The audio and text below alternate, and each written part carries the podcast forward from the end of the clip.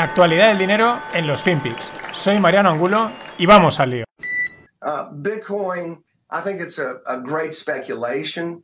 I would like to thank Lord Dyson and his team for the report. It is welcomed that the BBC accepts Lord Dyson's findings in full, which are extremely concerning. That BBC employees lied and used fake documents to obtain the interview with my mother, made lurid and false claims about the royal family, which played on her fears and fueled paranoia, displayed woeful incompetence when investigating complaints and concerns about the programme, and were evasive in their reporting to the media and covered up what they knew from their internal investigation. It is my view that the deceitful way the interview was obtained substantially influenced what my mother said.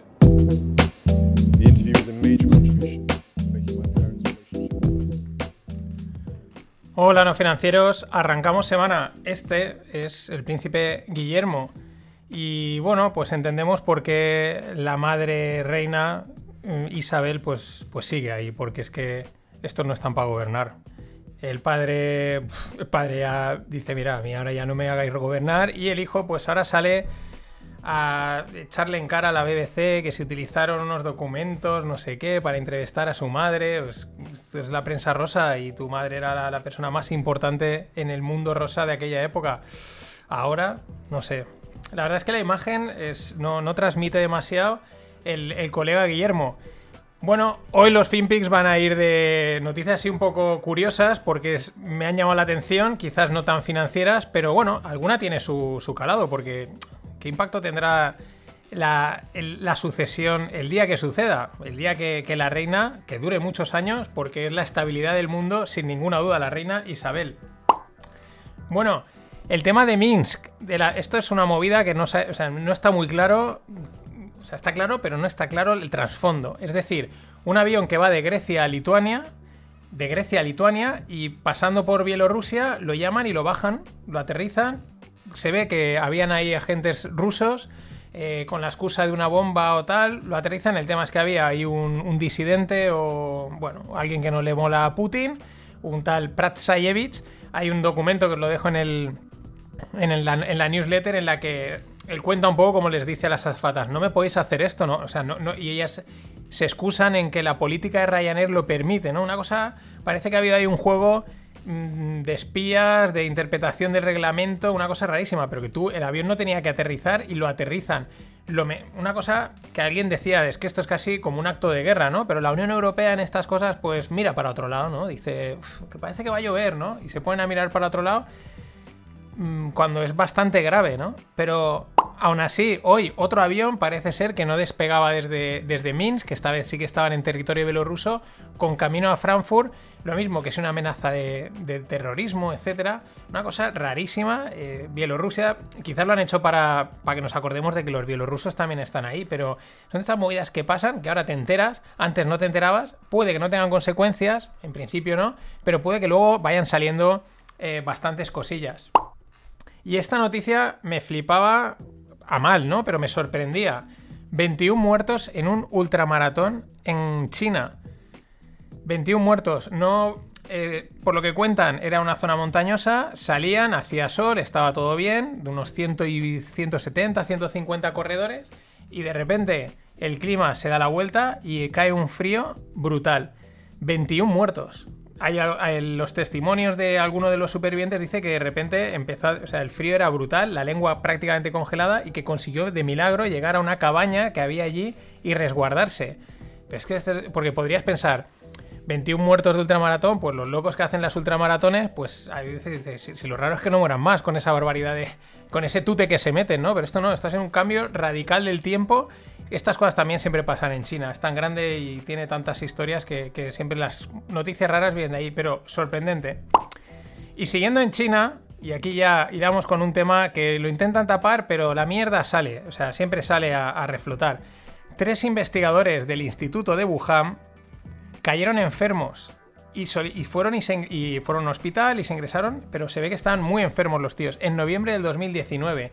Claro, hace nada mm, el, discurso, el informe oficial, bueno, no, aquí es que esto ha salido de algún mercado, no, no ha pasado nada, no, el laboratorio era seguro, era seguro, cosa que nadie se creía, mucha gente decía desde el principio, a ver, no decimos que esto se haya soltado adrede, porque es difícil saberlo, pero que este virus está un poco bucado, está un poco ahí potenciado en un laboratorio, pues todo lo parece. Y probablemente era esta, esta noticia confirma, pues eso, que hubo un escape, un leak Mm, y lo han tapado. Y sigue, esto sigue, ¿no? Pero ahora ya, cuanto más tarde salen estas noticias, pues ya menos impacto, porque ahora ya vamos camino del verano y qué más da. Y siguiendo en China, los chinos con su soft leading, o sea, con su liderazgo así blando, tranquilo, pero son implacables. Realmente implacables. Luego hablaremos de Bitcoin. Pero, porque toca, es realmente el tema estrella. Ahora esto es un poquito de relleno, lo que hay que tocar es Bitcoin. Pero Jack Ma sigue el tema ahora le, lo van a quitar de la universidad. Él había montado una universidad de élite, de lujo, tal, para dar sus clases, sus historietas, que eso lo hacen muchos. Pues hasta la propia universidad, no solo lo han dicho fuera de Alibaba, y de Ant Group, y bueno, pues vengo, quédate ahí dándote clases. No, no, de ahí también lo quitan. El liderazgo chino es tranquilo, sonriente, pero ojo con él. Y sin irnos de Asia, Seguimos con otra historia de hace unas semanas. El Ever Given, el barco este que se atascó en el canal de Suez, que sigue allí, los tienen los egipcios, primero les pedían una millonada a la, a la naviera, la naviera dijo que tururú, y ahora, eh, pues vía juicio, la naviera ha dicho, oye, devolverme el barco, ¿no? Y una corte egipcia dice que no, que le rechazan y que el barco sigue atracado ahí. ¿Y qué estaba pensando? Mm, así, opinión de barra de bar, ¿no? Pero ese barco son 20.000 contenedores, uno de los mayores barcos que hay en el mundo. Conforme pasan los días, está claro que en un primer momento el, atasco del barco en el canal le produce un, impacto económico no solo a la economía mundial, sino al canal de Suez. Es normal que luego digan, oye, a mí me debes pasta, luego tendrán que ponerse acuerdo. Pero claro, conforme pasan los días y el barco está atascado, también podrá llegar Evergreen, que es la empresa dueña de Evergreen, y decir, vale, pues es que ahora el que me debes pasta eres tú, porque no me has liberado el barco, no estás llegando a un acuerdo y a mí me está costando un dinero. Ojo porque...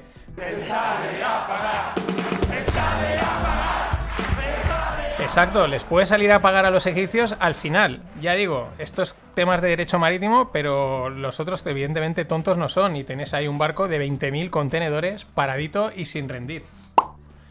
Y este fin de semana en Twitter se comentaba un montón Eurovisión, el festival este europeo de, la canción, que a mí me sigue sorprendiendo. Yo lo comentaba, digo, ¿pero esto aún se sigue viendo? Pues Pedro me enviaba eh, la noticia de, los rendimientos económicos que genera este festival, que es que es, sorprendente, porque son grupos que no conoces, canciones que no conoces, eh, te gustará más o menos, no sé, pero todo el mundo comentándolo. Bueno, eh, Radio Televisión Española, que es la, televisión estatal, la BBC española, paga 600.000 euros por participar. Llega a conseguir un 30% de share y un 4 millones de espectadores, que a mí hoy en día, para cómo están las audiencias de distribuidas y de cómo está Internet, me parece una auténtica barbaridad. Más datos, la edición de 2019 la de 2020, mm, si no me equivoco, no se hizo, llegó a tener unas audiencias globales de 182 millones de personas. Esto está bastante, o sea, esto es muy muy potente. 182 millones de personas en comparación con otros con otros grandes eventos deportivos, está francamente bien un festival de la canción, podemos decir casposillo. Y ingresos más o menos ha generado en las ciudades o los países, que, sobre todo las ciudades que han organizado estos, este evento, ingresos por valor de 100 millones. Claro, luego todo depende del que organiza el festival ¿qué hace con ese dinero? Porque, por ejemplo, en Portugal en el 2018, pues parece ser que se gastaron 20 millones en montar el escenario, en toda la parafernalia, pues bueno, se sacaron 180 kilos. No es de son ingresos indirectos, ¿no? Por lo que llegan a la ciudad, etcétera.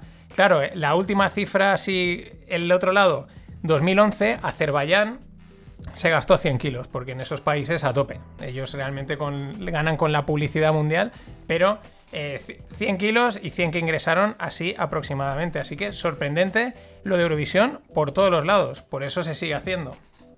Y seguimos con la inflación.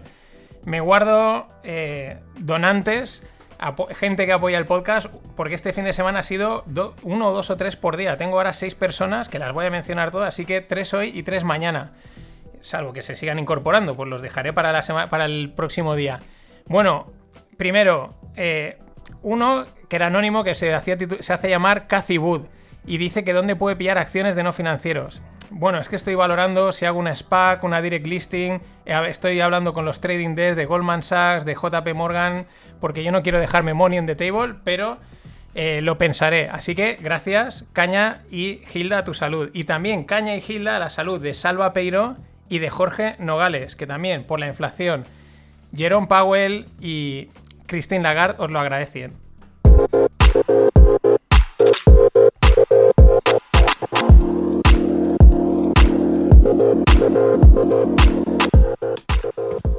Y en el tema startup, ojo, porque hablo de Berkshire Hathaway. Lo considero un, proyecto startup.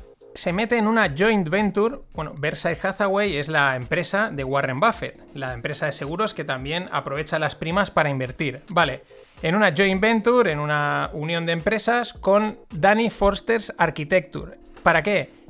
Han creado Mitec. Es un proyecto de casas modulares. Esto la semana pasada hablábamos con Mighty Buildings, era que también era espectacular. Y me llama la atención ese paso, quizás han hecho más, no lo he podido investigar. Versailles se ha ido metiendo en algún tipo de estos proyectos que son, mm, digamos, modelo startup, lo cual es, no deja de ser interesante y también interesante por la apuesta de este modelo de, casas modulares, ¿no? Prefabricadas, eh, fáciles de hacer, pero están chulísimas. Snap, la, la, la, que ideó las stories, que ahora han plagado en todos los lados, Instagram, los periódicos, eh, incluso Visual Code, en fin, en todos los lados están las stories, pues las crearon Snap. Fue en su momento el creador de Snap, no sé si sigue siendo el chico joven millonario que más, que más rápido ha a ser millonario, ¿vale? Una de estas métricas así, bueno, pues para el libro Guinness de los récords.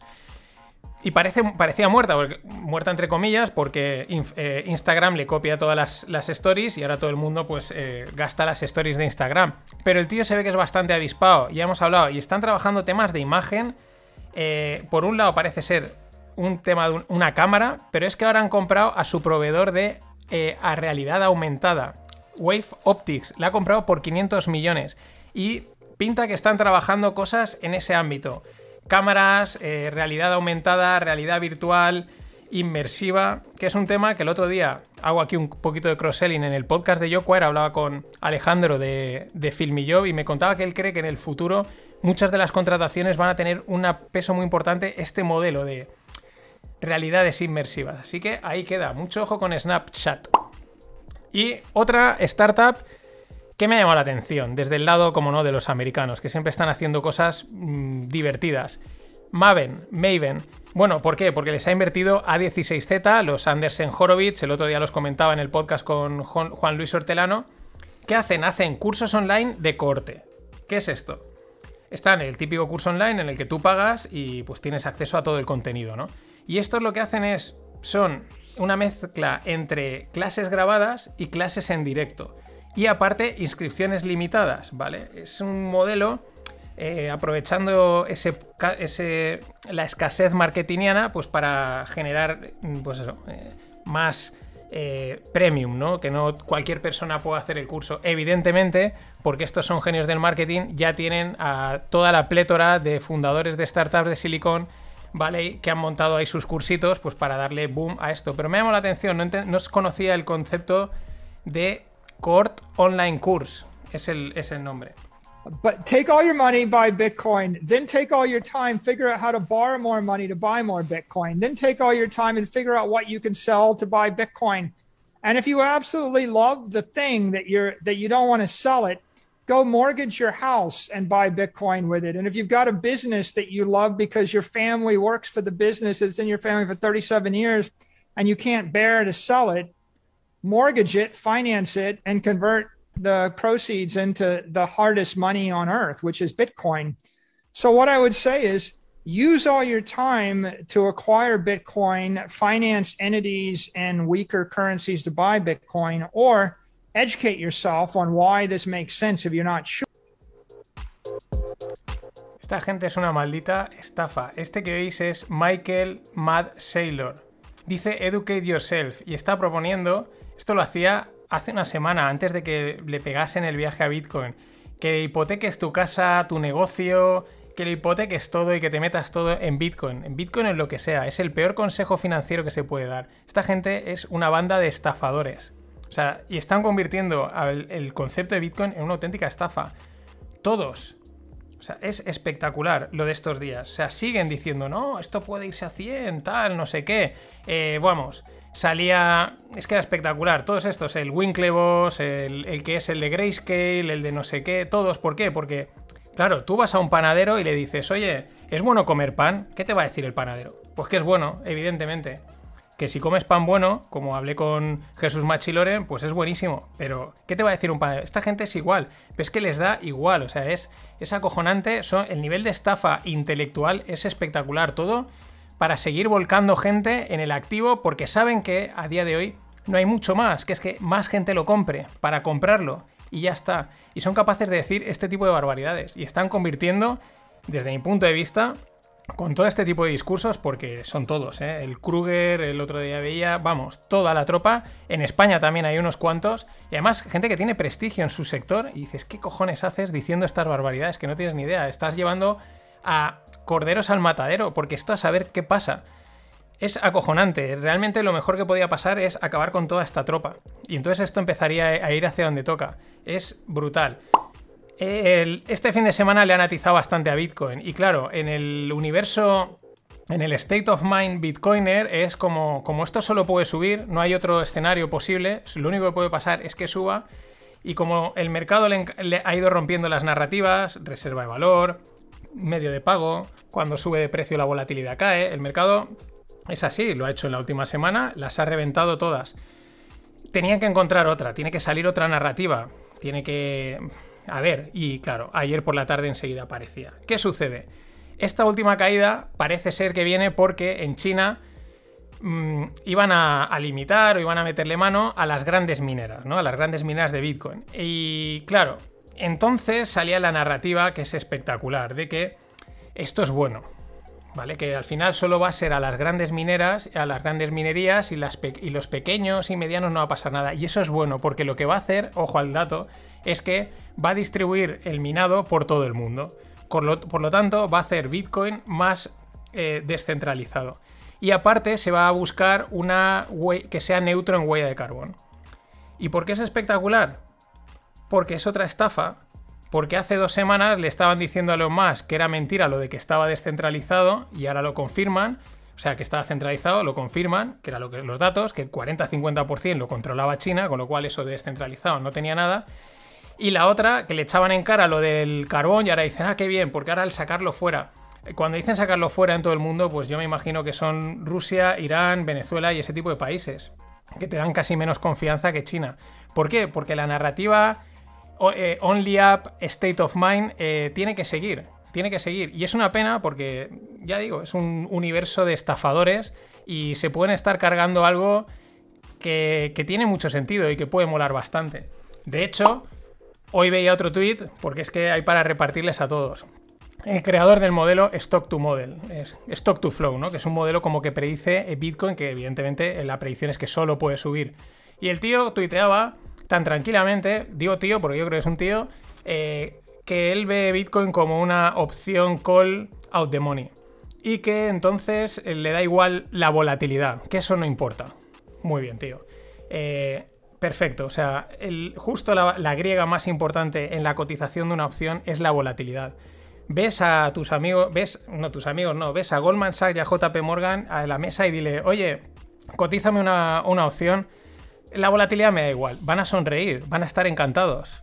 Te van a vender, bueno, no te van a vender una opción, te van a vender un warrant, porque los warrants los cotizan cargaditos de volatilidad. ¿Por qué? Porque es donde ganan pasta. Te los dan hinchaditos, te los dan más de precio, como cuando vas a comer a casa de tu madre y te echa una cucharada extra.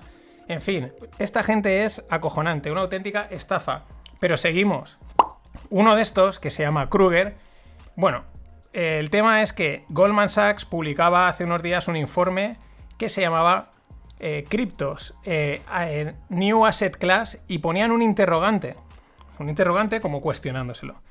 Y tú ves el informe y no llegan a una conclusión. Preguntan a gente que está a favor, gente que está en contra, hacen un análisis del mercado pero no llegan, simplemente se lo están preguntando, no están diciendo que sea una clase activo. De hecho, con estas volatilidades y estos vaivenes que ha perdido el mercado cripto 500 millones o entre 500 millones y un trillón en una semana o dos semanas, pues me dirás.